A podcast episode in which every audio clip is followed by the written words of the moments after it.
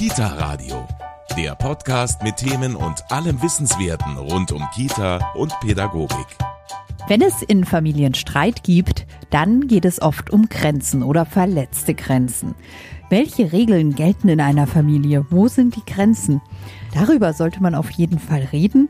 Und dann, wenn es an die Umsetzung geht, ist es auch ganz wichtig zu wissen, wie kommuniziert man diese Grenzen der Familie. Denn nur dann funktioniert es. Klingt alles recht beschwerlich, aber Grenzen sind wichtig. Und darüber sprechen wir heute hier im Kita Radio. Mein Name ist Steffi Schmidt und ich freue mich, dass Sie dabei sind.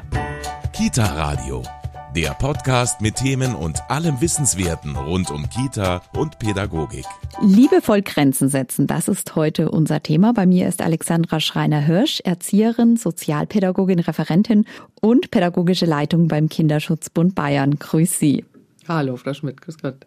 Frau Schreiner-Hirsch, Grenzen setzen. Das ist so ein Thema, ja, klar, in der Erziehung beschäftigt man sich täglich damit, ob in der Kita oder zu Hause. Und natürlich fragt man sich, was heißt es genau? Wie viele Grenzen sind notwendig? Ist das für jeden individuell oder wie legt man das fest? Ja, das ist tatsächlich ein schwieriges Thema, wird auch der heutigen Elterngeneration nachgesagt, dass sie sich da besonders schwer damit tun mit dem Grenzen setzen, weil äh, meine persönliche Meinung, dass ich denke, es ist so ein Missverständnis, dass wir denken, Grenzen setzen verbinden wir autoritären Erziehungsstil.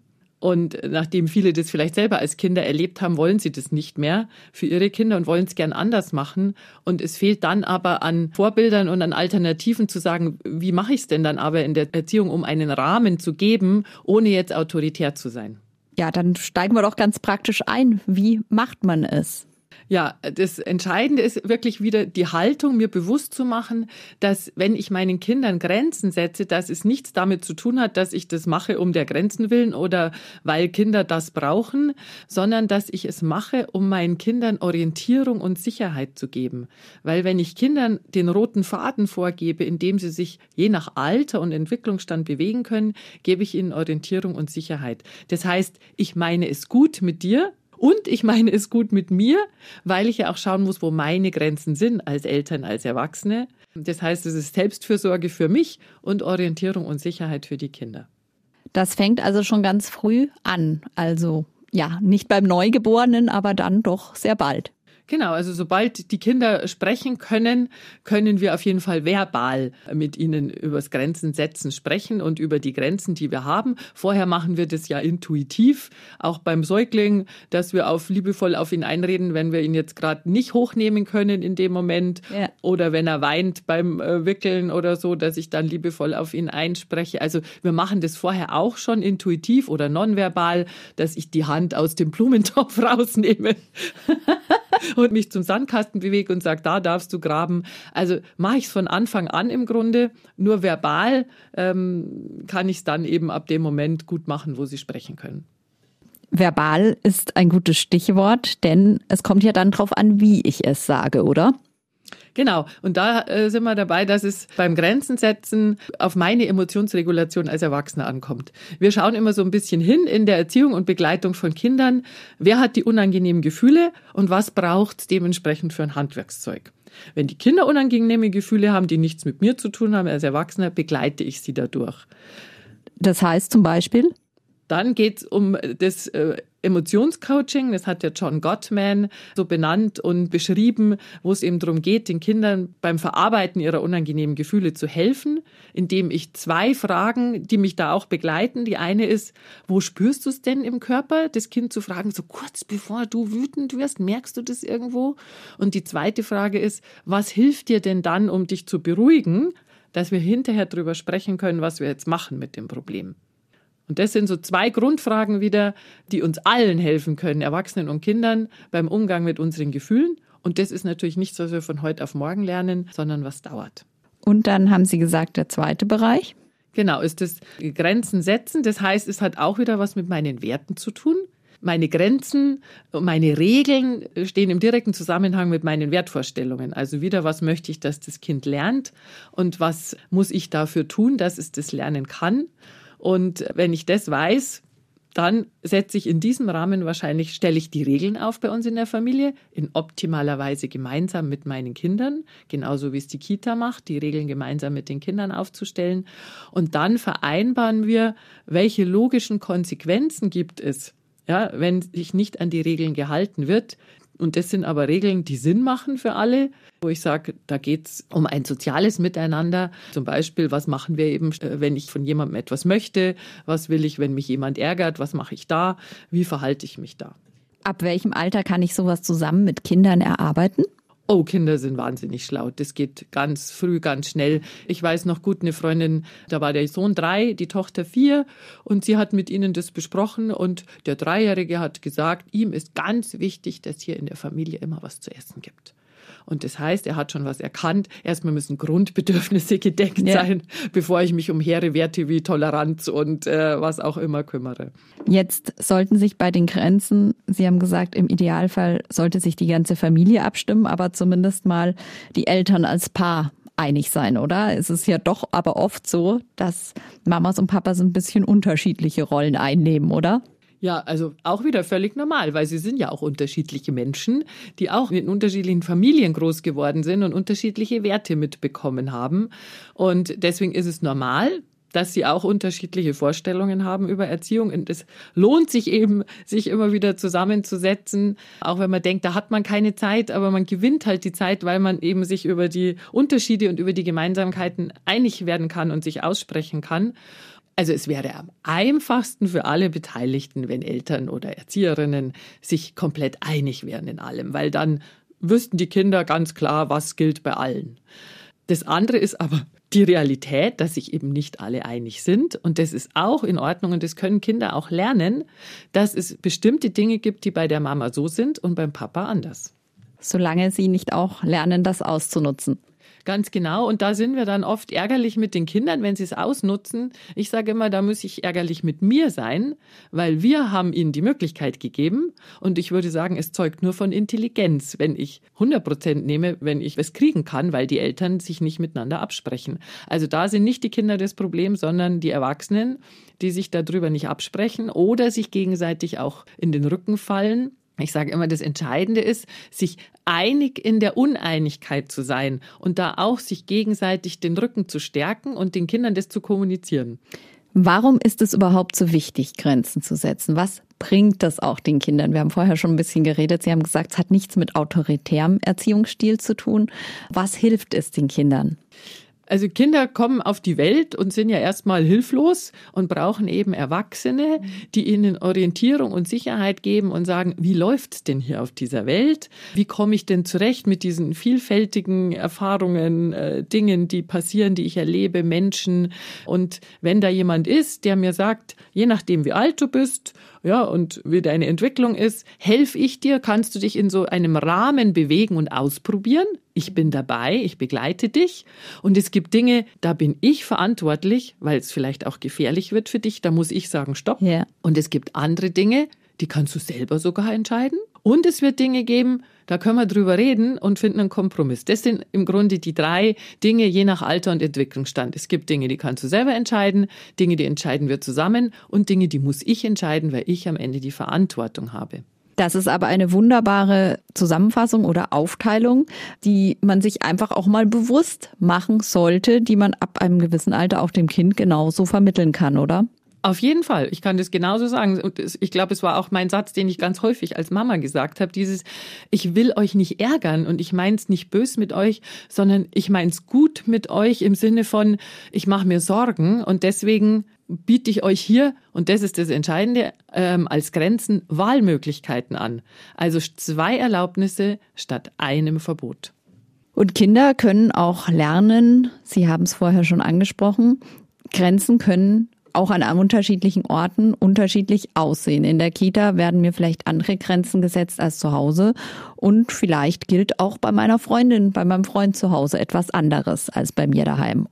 Genau, es ist eben nicht mehr so, dass Gesellschaft und Kirche die Werte vorgeben und wie es läuft im Leben, sondern dass wir jetzt ähm, die Möglichkeit haben, selber unsere Wertvorstellungen zu erarbeiten, als Erwachsene, als Eltern, als Erzieherinnen. Das ist aber gleichzeitig auch damit die Qual der Wahl, weil das heißt, ich muss mich halt dann auch selber damit auseinandersetzen, was mir wichtig ist und was ich den Kindern gern mitgeben möchte. Und wenn ich sage, Wertschätzung und Respekt im Umgang miteinander ist mir ein wichtiger Wert, Wert. Was heißt es dann für mein Verhalten? Das heißt aber auch, Mamas und Papas fragen sich das vielleicht immer mal. Bei mir zu Hause gelten letztendlich meine Regeln auch für Gastkinder. Auf jeden Fall, jede Familie entscheidet das für sich und kann sagen, bei uns gilt Folgendes, ja, bei uns läuft so. Und wichtig ist jetzt, die Kinder nicht auch in den Loyalitätskonflikt zu bringen. Das sage ich den Erzieherinnen auch immer in der Fortbildung, dass auch wenn Eltern andere äh, Regeln haben, andere Wertvorstellungen haben, dass es nicht darum geht, jetzt den Kindern zu sagen, unsere sind richtig, die daheim sind falsch, sondern zu sagen, okay, bei uns läuft es so und zu Hause ist es anders. Und da, das erleben wir ja, wie schlau Kinder sind, dass die das super schnell lernen können, wo was gilt. Wichtig ist nur, dass wir klar sind, dass wir transparent sind und uns eben in der Unterschiedlichkeit den Rücken stärken. Ich bin jetzt neugierig geworden. Was wären so konkrete Sachen, wo Sie sagen, da haben Erzieherinnen das schon erlebt in der Kita? Oh, ich glaube, das erleben Erzieherinnen ganz oft, weil eben der jetzigen Elterngeneration ja eben unterstellt wird, dass sie so ein bisschen Schwierigkeiten haben mit dem Grenzen setzen, weil sie das eben mit autoritär verwechseln und deswegen die Kinder es vielleicht schwerer aushalten als früher, wo es hieß, solange du die Füße unter meinem Tisch hast, machst du, was ich sage.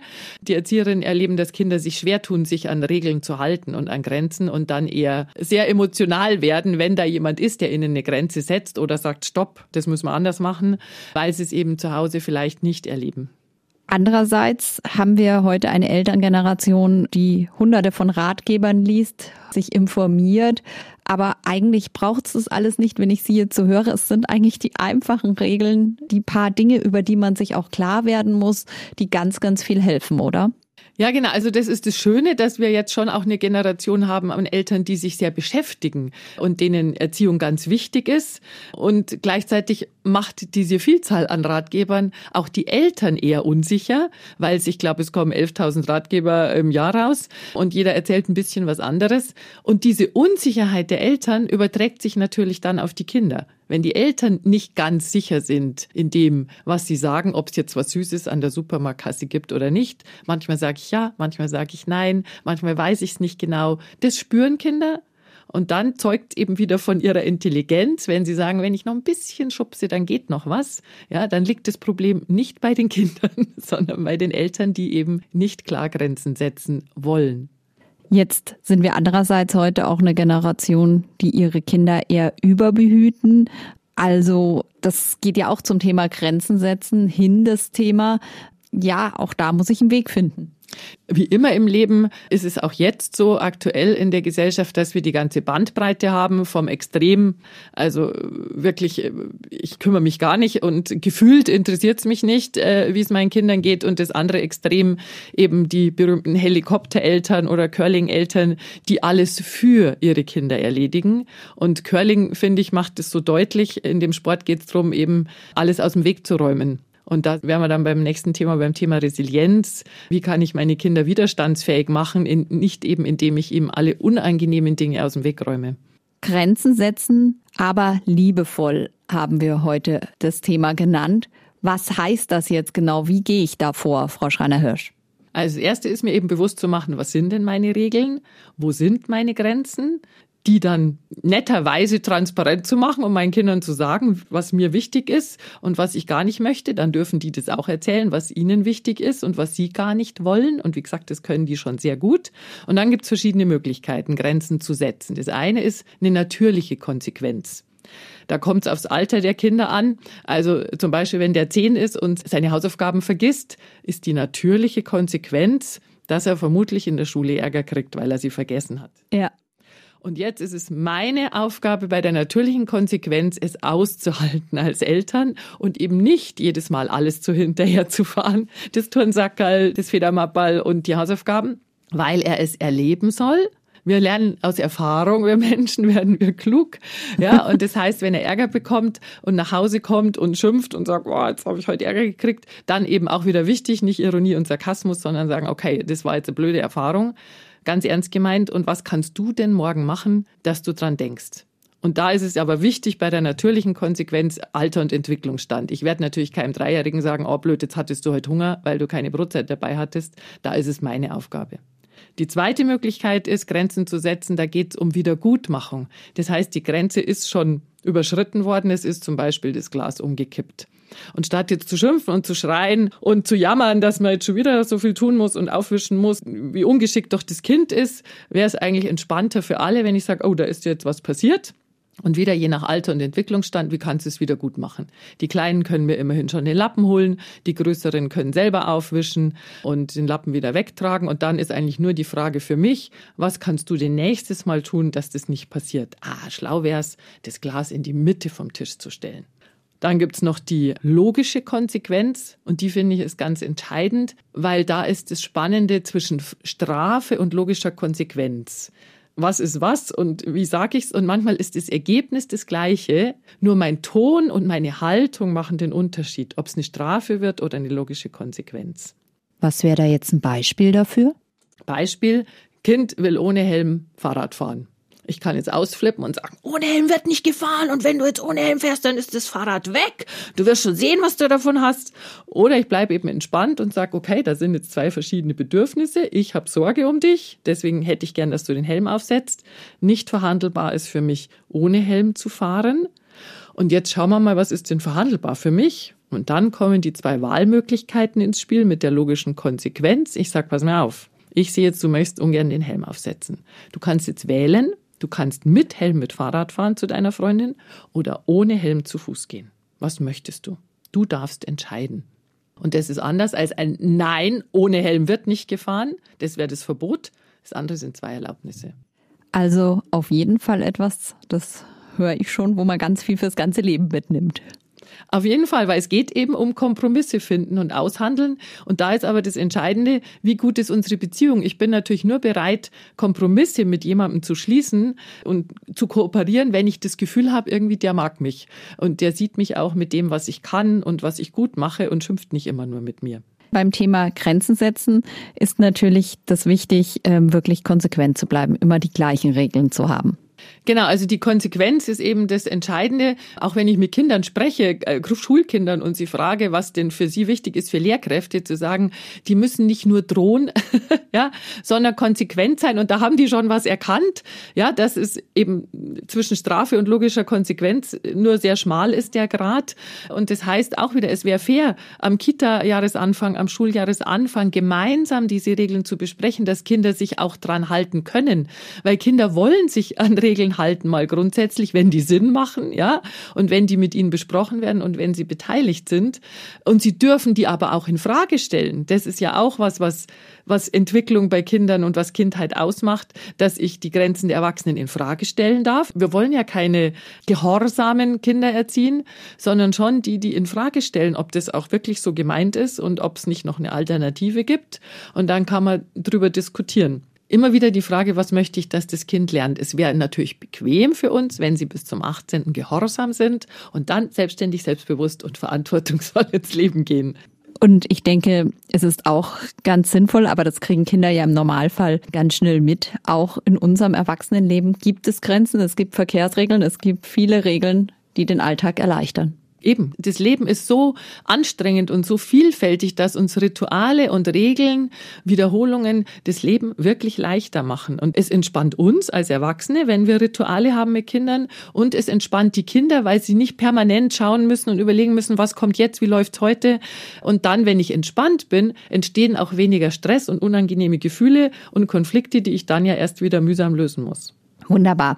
Liebevoll Grenzen setzen, das war heute unser Thema im Kita-Radio. Ich bedanke mich ganz herzlich bei Alexandra Schreiner-Hirsch, Erzieherin, Sozialpädagogin, Referentin und pädagogische Leitung beim Kinderschutzbund Bayern.